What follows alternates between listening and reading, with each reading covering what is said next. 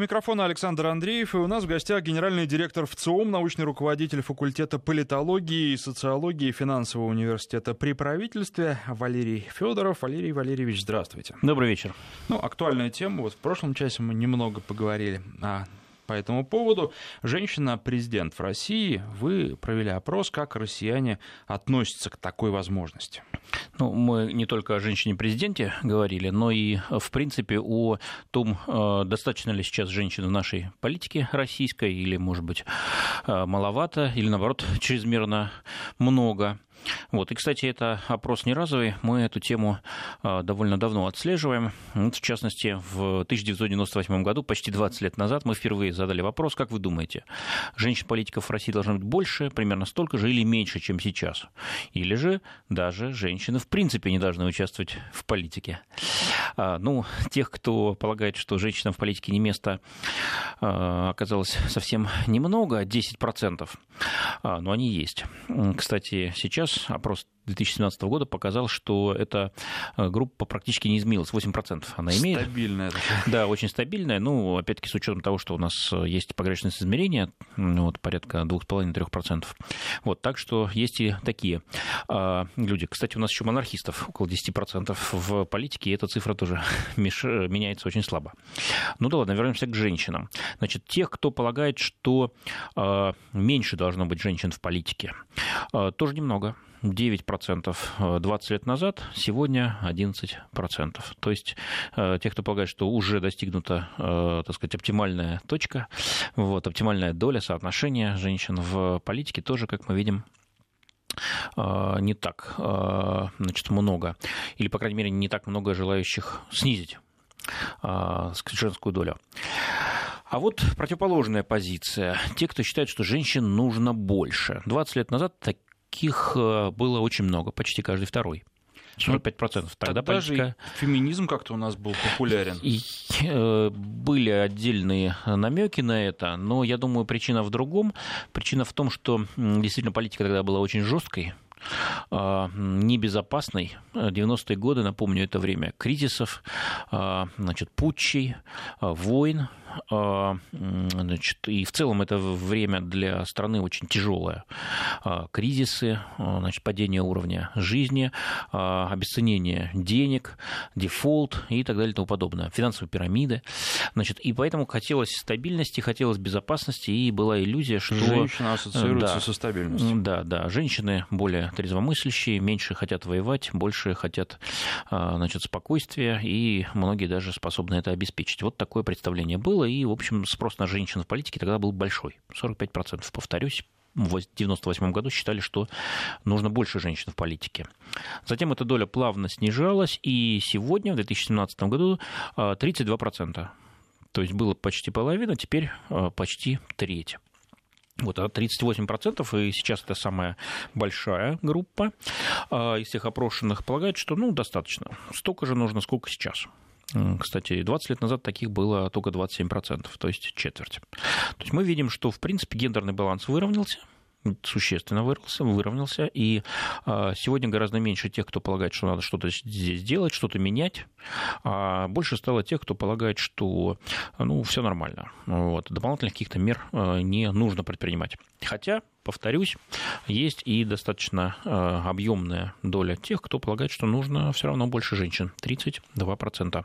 И поэтому вот конвейер выдвижений э, серьезных или э, несерьезных э, женщин, кандидатов в президенты, которые мы наблюдаем последние пару недель, вот, он, конечно, не на пустом месте появился. Действительно, есть определенный запрос на женщину в политике, и некоторые женщины, а также мужчины, которые рядом с ними, вокруг них или за их спинами, за спинами прекрасного пола, этот запрос хотят поэксплуатировать. Ну вот э, любопытно, что россияне вроде бы так в целом считают, что все нормально у нас и ничего менять не нужно, но э, хотят, судя по всему, зафиксировать некое нынешнее положение, потому что вы спросили, нужно ли ввести какие-то гарантированные квоты и прописать в законах, что женщин должно быть столько-то, мужчин столько-то. И ну, поддерживают это в целом предложение. Квотирование – это один из инструментов. В некоторых странах он применяется. Ну, например, в Швеции, насколько я знаю, там в кандидатских списках на выборы в парламент жесткое требование, что не меньше 50% мест должно представляться женщинам. Вот. И когда это правило ввели, ну, был небольшой адаптационный период. Сегодня, в общем, откуда ни возьмись, все партии от крайне левых до крайне правых нашли уже достаточно женщин, чтобы заполнить эту квоту. Вот. Но э, в других странах никакого квартирования нет, нет а э, женщины, тем не менее, продвигаются вперед и занимают очень важные посты и премьер-министров, и президентов, и министров обороны. То есть процесс идет. Но вот надо ли его как-то искусственно стимулировать? И если да, то как? А, вот об этом, по сути, вопрос. А, значит, звучит ну так, поддерживаете ли вы а, идею ввести квоты для гарантированного представительства женщин в органах власти? 12 лет назад, в 2005 году, мы впервые этот вопрос задали, сейчас повторили. Ну вот смотрите, 12 лет назад. А, идея, в принципе, показалась а, а, интересной и небезосновательной почти половине опрошенных. Вот 16% безусловно ее поддержали, еще 28% скорее поддержали. Вот оставшиеся возразили против нее, либо затруднились ответить. Что сейчас? А сейчас 14% э, безусловно поддерживают квотирование для женщин и 37% скорее поддерживают. В совокупности 51% ну, почти ровно половина полагает, что, в общем-то, квоты были бы а, не лишними. А, но и довольно существенная позиция существует. 23% а, скорее против квот, 15% категорически против. Соответственно, 38%, игнорировать их мнение тоже нельзя, полагают, что не время и не место квотам по гендерному признаку в российской политике. С другой стороны, мы вот когда видим такие распределения, ну, почти э, напополам, да, или близкий к тому, а, это не всегда далеко свидетельствует о расколе каком-то, да, о принципиальном противостоянии, как вот, скажем, в Соединенных Штатах, да, где выборы обычно выигрывают кандидат с преимуществом там 1%, 2%, 1,5%, да, и затем это, увы, часто приводит к параличу власти. Вот ровно то, что мы сейчас наблюдаем в Соединенных Штатах, штатах, где э, Дональд Трамп победил со совсем незначительным преимуществом, причем даже по голосам выборщиков, а не голосам избирателей. И сегодня управлять ему, уже год спустя после выборов, управлять ему очень сложно. Половина страны действительно находится к нему в жесткой позиции. Так вот, возвращаясь к нашим баранам, э, у нас такой, э, значит, такое разделение э, совершенно не означает, что люди готовы идти стенка на стенку по этому вопросу, что они расколоты, разобщены.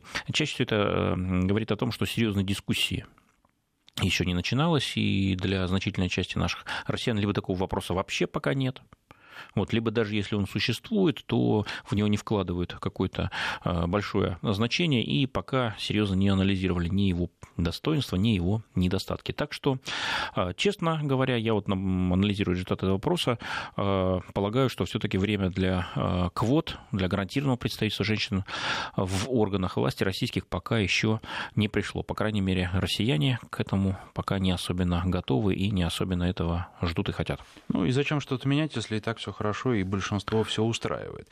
Но вот а любопытно, что отвечая на вопрос о том, за кого бы вы проголосовали, за мужчину или за женщину при прочих равных, то есть при равном возрасте, образовании и тому подобное, а, многие очень сказали, что пол кандидата не имеет значения, но вот а, разделение оставшихся очень показательно. 38% проголосовали бы за мужчину и только 5% за женщину. То есть, в общем, некая такая дискриминация по половому признаку существует. Это не дискриминация. Э, я в результатах этого э, опроса э, выделил две важные тенденции. Да, ну, цифры напомню, да, вопрос звучит так. В случае участия в ближайших выборах президента России двух кандидатов, мужчины и женщины, за кого вы проголосовали бы при прочих равных условиях, в скобках образования, возраст, опыт работы и другое. 2005 а год, 12 лет назад, так разложились голоса. 44% проголосовали бы за мужчину, Сейчас эта э, цифра сократилась до 38. А за женщину тогда проголосовали бы 17%, сейчас втрое меньше, только 5%. Пол кандидата не имел значения для 36%, сейчас уже для 54%. Ну и затруднились ответить и тогда, и сейчас всего 3%. То есть это вопрос как раз-таки, как мы видим по очень низкой доле затруднившихся ответить. А, в общем, ну, он такой не надуманный, собственно говоря. Да, люди имеют что сказать по этому вопросу. И что же они имеют сказать? Первое, чтобы я отметил. А, действительно выросла значима доля тех, кто считает, что пол – это не главное.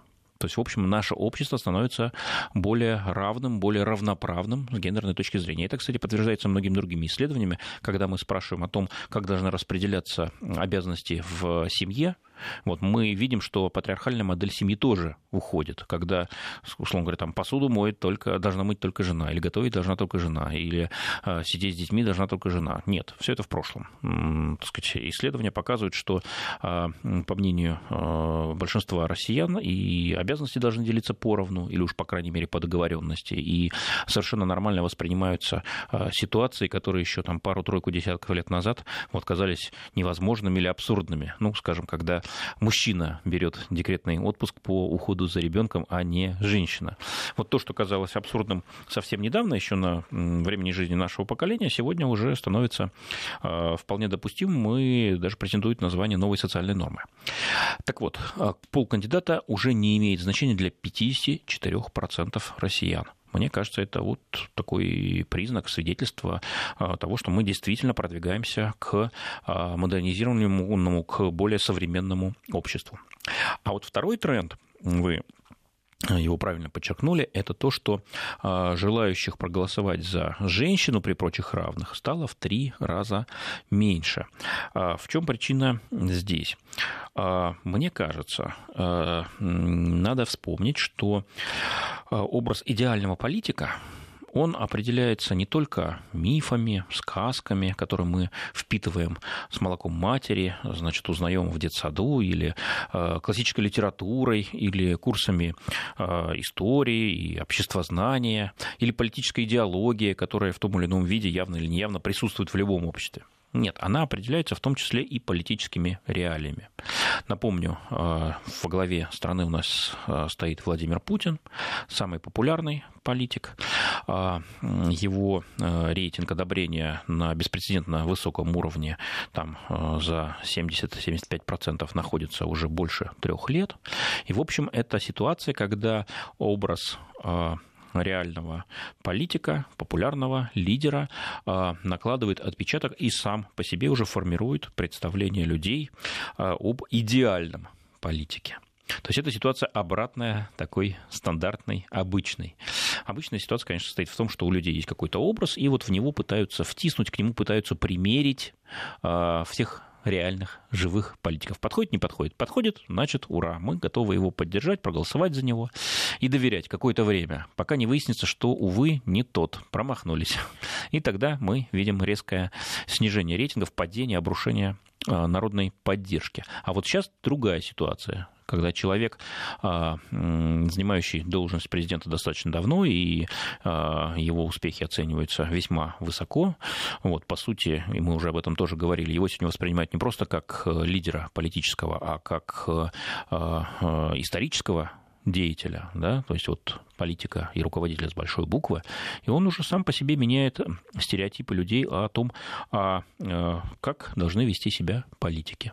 И, конечно, вот это вот мужское начало, а некоторые говорят даже такой, а, такое мачистское отчасти начало, оно очень э, явно а, так сказать, прослеживается в Владимире Путине. Напомню, это человек, выходец из значит, сил безопасности, это человек, ну, это офицер, да, это верховный главнокомандующий, это политик жесткий, умелый, вот, опытный, э, на Микине не проведешь, вот, и, конечно, это мужской стереотип, ни в коем случае не женский. Ну и э, последний момент, которым хотелось бы сказать, ну, обстановка, в которой мы сегодня живем, э, она не такая беспокойная, не такая драматическая, как в 90-е, но, в общем-то, нельзя сказать, что мы живем в совсем уж мирное время, что можно расслабиться. В такой ситуации, конечно, востребуются э, не э, столько женские качества, сколько качества мужские, качества э, лидера и политика-защитника. Ну а если все-таки отвечать на поставленный вами вопрос, главная женщина-президент в России быть или не быть, вот что по этому поводу можно сказать? А, ну, давайте проанализируем, а, тех, кто готов проголосовать за женщину при прочих равных. Таковых, повторюсь, у нас сейчас только 5%, причем среди мужчин таких 3, среди женщин 6, чуть больше.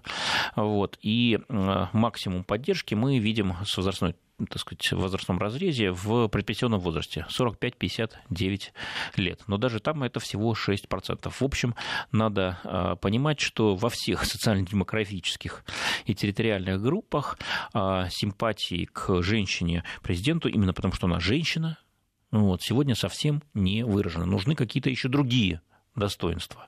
Так что если женщина хочет стать а, президентом или хотя бы занять на президентских выборах не последнее место, ей нужно а, какие-то другие а, в себе открыть и предъявить их избирателю, другие качества, другие достоинства. Вот. Теперь давайте еще аргументацию посмотрим. А почему э, наши э, избиратели готовы поддержать женщину-президента, те, кто готовы, почему не готовы? Значит, вот смотрите, очень интересный э, аргумент, первый, самый частотный аргумент тех, кто готов поддержать женщину при прочих равных. Для разнообразия. Вдруг у женщины получится лучше. То есть это явно те, кто недовольны э, нынешним состоянием и политики, и экономики, и социальной сфере в стране, вот, и кто готов рискнуть кто готов дать шанс женщине, потому что, в общем-то, э, последние даже не 100, а 200 э, лет у нас в главе государства стояли мужчины. Последним, последней женщиной главы государства была, напомню, Екатерина Великая в конце XVIII века. Очень, кстати, эффективная была правительница, но 200 лет назад. А женщины более миролюбивые. Второй аргумент. И третье, женщины более практичные, рассудительные. Вот, кстати, а, если эти два аргумента брать, то мне кажется, что реальная женщина, которую а, наши избиратели представляют перед собой, она не российская. Это, скорее всего, Ангела Меркель. Это самый крупный из э, ныне э, действующих в мире э, так сказать, руководителей государств, которые принадлежат к женскому полу. Вот. Но Таким образом, только три таких вот частотных аргумента, все остальные менее выражены. А теперь давайте, почему против, почему мужчин все-таки предпочитают. Не женское это дело 16% говорят из тех, кто э, проголосовал бы за мужчину при прочих равных. Женщины слабее мужчин. 12%. Это значит, что, а, в общем-то, сила сейчас востребована в политике, да, и качество сил, сильных политиков, а может быть даже и силовых политиков сейчас а, в приоритете, ну, по крайней мере, у определенной части избирателей. А, женщины должны заниматься семьей, детьми. Вот на третьей позиции всплывает этот гендерный стереотип. Я уже говорил, что он, по сути, преодолен, но, конечно, есть и те, кто все-таки по-прежнему так считает. У женщин другой, ну, видимо, не политический, не стратегический склад ума. Женщины более эмоциональны, субъективны. А сейчас, видимо, нужен расчет. Кстати, интересно, когда мы берем сторонников э, женщин-политиков, мы тоже видим, что там э, есть аргумент женщин более практичный, рассудительный. На третьем месте он. А здесь женщины более эмоциональны, субъективны. Ну, согласимся, что есть разные женщины конечно же, и мужчины есть разные. есть эмоциональные мужчины, которые дадут фору по этой части любой женщине. И есть э, супер э, рациональные и трезвые, трезвомыслящие женщины, которые сильно опередят э, в этом направлении э, многих мужчин. Но мы имеем дело с стереотипами относительно а, женщин-политиков. Так что, повторюсь, пока а, при общем позитивном а, отношении к женщинам в политике и при сформировавшемся мнении, что сейчас женщин в политике столько, сколько нужно, либо нужно еще больше, меньше точно не нужно. Вот при этом всем большинство россиян не готовы отдать свой голос за женщину-политику, если, конечно, она не предъявит каких-то других, кроме своего гендера, кроме своего пола, а, аргументов для того, чтобы проголосовать за нее. Ну, закрывая тему политики, мы с вами уже достаточно много говорили о революции, и а, сейчас, тем не менее, наверное, нельзя снова не вспомнить о ней, потому что годовщина и потому что а, еще раз вот хочется понять, можно ли сказать, что у россиян уже сформировалось некое такое постсоветское понимание того, что произошло в те далекие годы сто лет назад? А, ну, знаете, а, в свое время один умный человек сказал, что нация – это ежедневный плебисцит или референдум, если говорить а, более современным языком. Имеется в виду, что важные вопросы, ответы на них могут меняться и меняются достаточно быстро и от многих факторов зависит того, как, какой ответ будет дан сегодня. Вот мне кажется, э, революция, ее причины, мотивы, э, обстоятельства, следствия, цели, э, вот это одна из важных тем, по поводу которых мнение россиян меняется и меняется динамично, и сказать о том, что оно уже полностью сформировано, зацементировано, забетонировано и вряд ли как-то поменяется, или даже отлито в граните, да, как было сказано, вот рано несмотря на то, что прошло уже почти 100 лет, на днях исполняется. Вот, кстати, это э, не э, такая, не уникальная, я думаю, особенность россиян. Э, напомним, что великий китайский политик, многолетний премьер Джо Энлай в свое время, когда его спросили, как он оценивает результаты другой революции, да, Великой Французской революции, он сказал, пока еще прошло слишком мало времени. К тому времени, как, ему, как он дал этот ответ, прошло уже 200 лет с момента Великой Французской революции. А, и действительно сейчас по поводу этой революции тоже бьют, ломаются копья, тоже есть разные позиции. Хотя, я думаю, сейчас французы ближе к такому какому-то общему мнению на этот вопрос, чем мы. Ну, видимо, надо подождать еще лет 50-100. А есть вообще какой-то срок, после которого а, наступает момент, когда формируется мнение о произошедшем, потому что вот я смотрю, например, на дискуссии по поводу того же Ивана Грозного, ведь э, нет сформировавшегося мнения, несмотря на то, что времени прошло очень много. Э, мне кажется, нет какого-то такого нормативного момента. Э, дело в том, что мы, ну, собственно говоря, почему профессия историка никогда не умрет?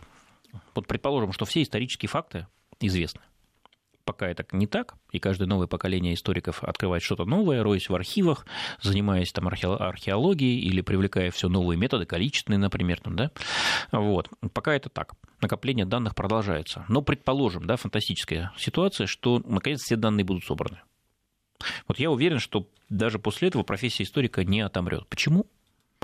Не потому, что эти данные можно по-новому интерпретировать, так сказать, переставлять а, слагаемые местами, от этого что-то изменится. Нет.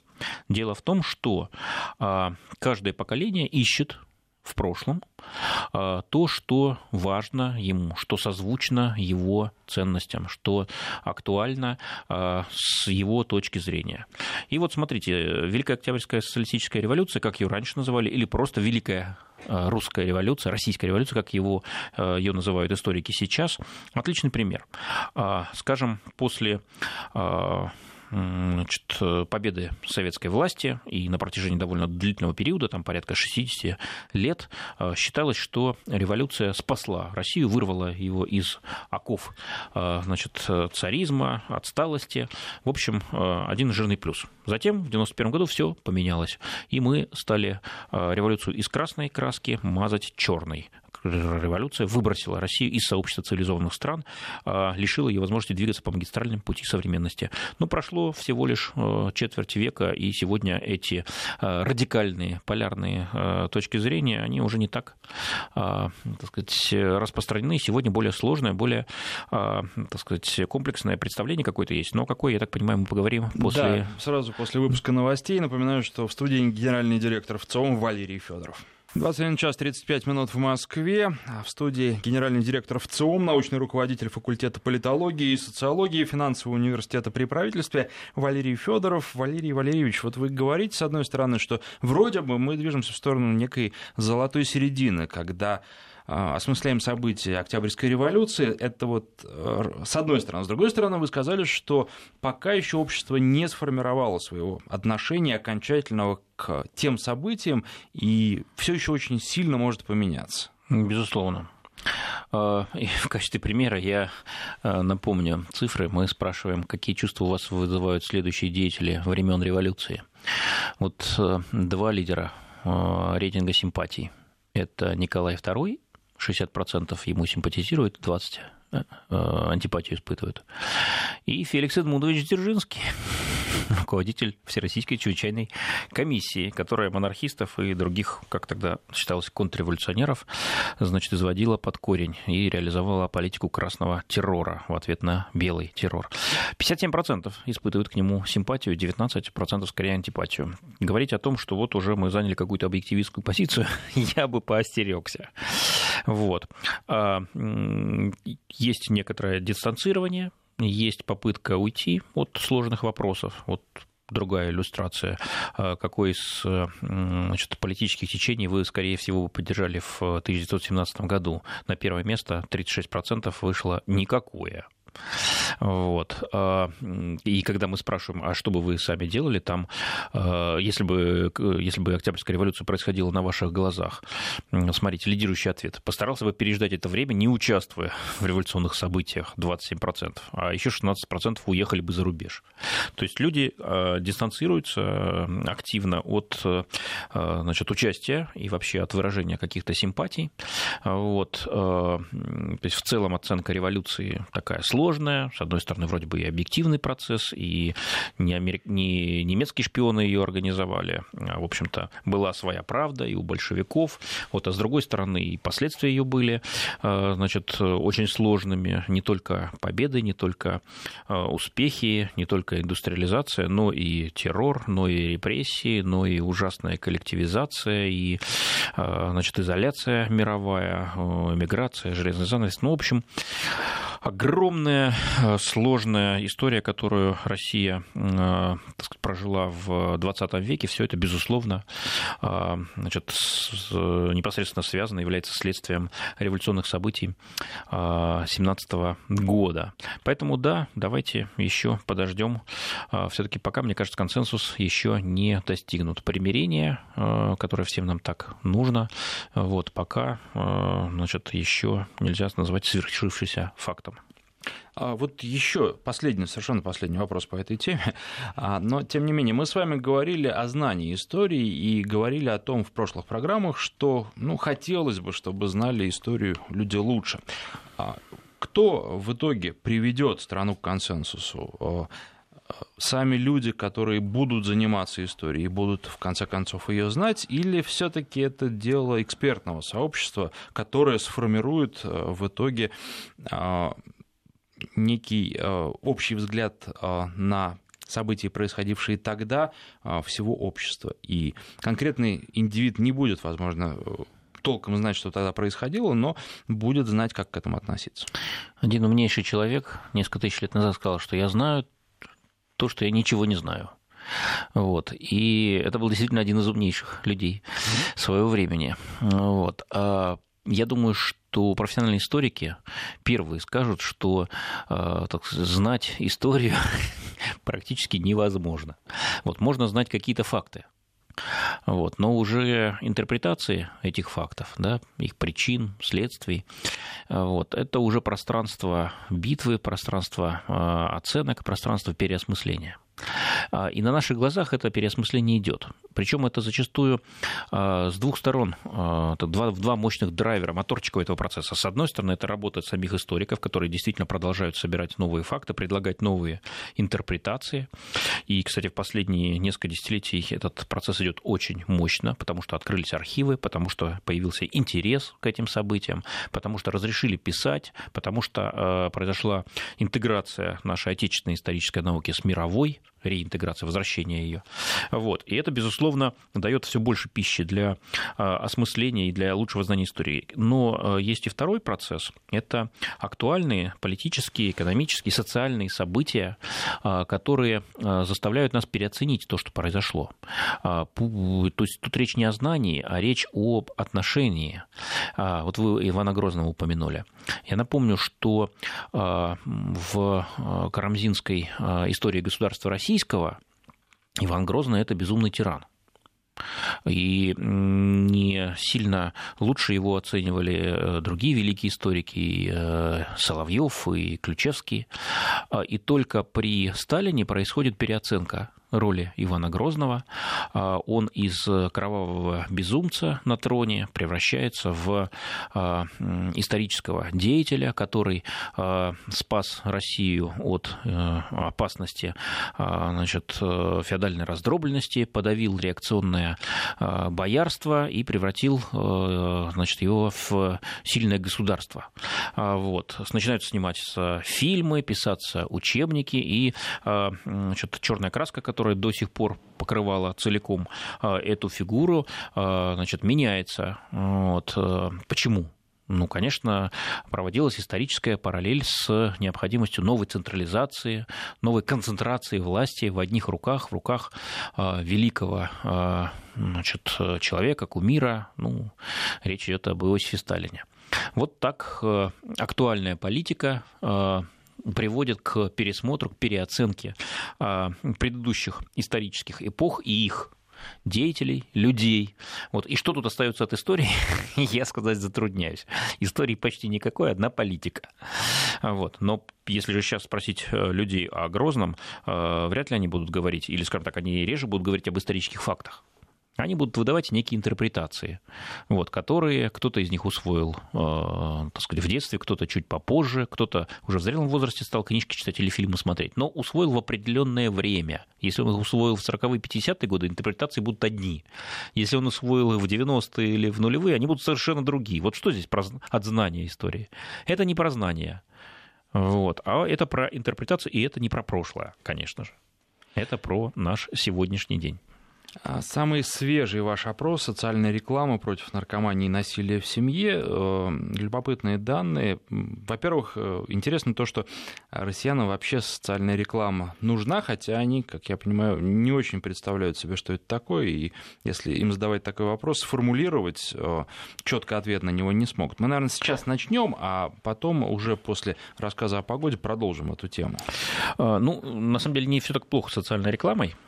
Значит, в совокупности порядка э, там, 46% э, э, опрошенных не просто значит, что-то слышали, но и смогли какие-то примеры привести социальной рекламы. Да, не всегда точно, вот, но тем не менее, смотрите, какая социальная реклама бывает. Ну, например, правила дорожного движения, ну, то есть реклама, которую заказывают значит, органы ГИБДД, да, или госуслуги, раскручивают значит, порталы госуслуг. А там же никакой коммерческой выгоды не преследуется. Да, это социальная реклама в чистом виде. Борьба с курением, информирование о социальных проектах, а, значит, призывы к каким-то действиям, но не коммерческим, каким-то моделям социального поведения. Вот, кстати, борьба с курением – это одно из этой серии. А, значит, а, побуждение к добрым делам, к, на пользу, к действиям на пользу общества. Вот это спектр представления людей о социальной рекламе. Да, далеко не все смогли объясниться, но почти половина уже что-то смогли внятное сказать.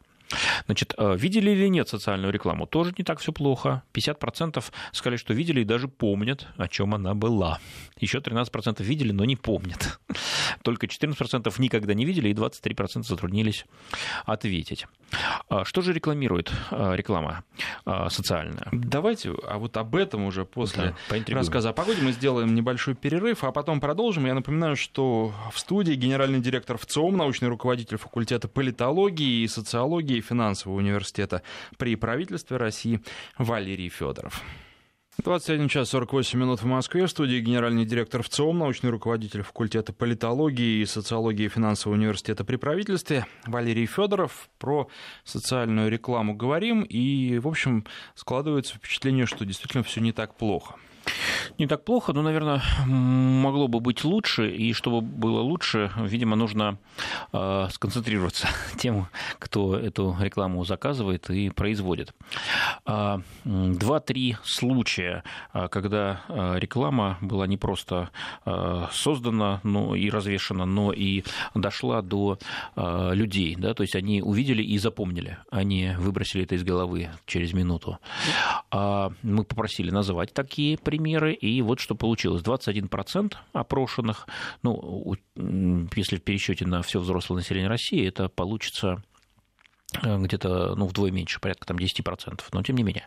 А видели рекламу э, значит, в рамках кампании борьбы с алкоголизмом, курением и наркоманией.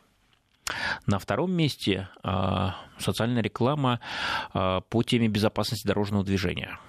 На третьем месте рекламные кампании Пенсионного фонда России. И на четвертом месте благотворительные фонды, помощь больным детям.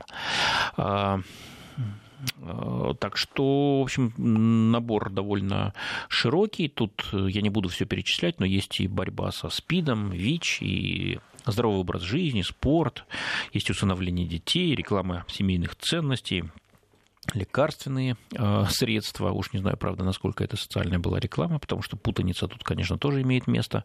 Кто-то к социальным рекламам, к социальной рекламе выборы, например, относится, относит. Вот, э, я такой социальной рекламы не видел, и вряд ли она вообще может быть. Но, тем не менее. Вот, материнский капитал, значит, э, правильное поведение, э, как, как вести себя правильно с мусором, значит, куда его нужно выбрасывать.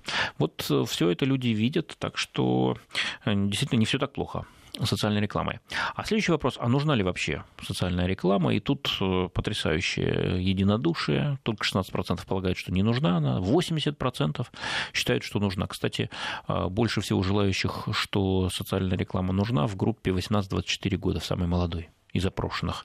А, пенсионеры в возрасте 60 и старше а, чуть похуже относятся к социальной рекламе, только 73% за, 21% против.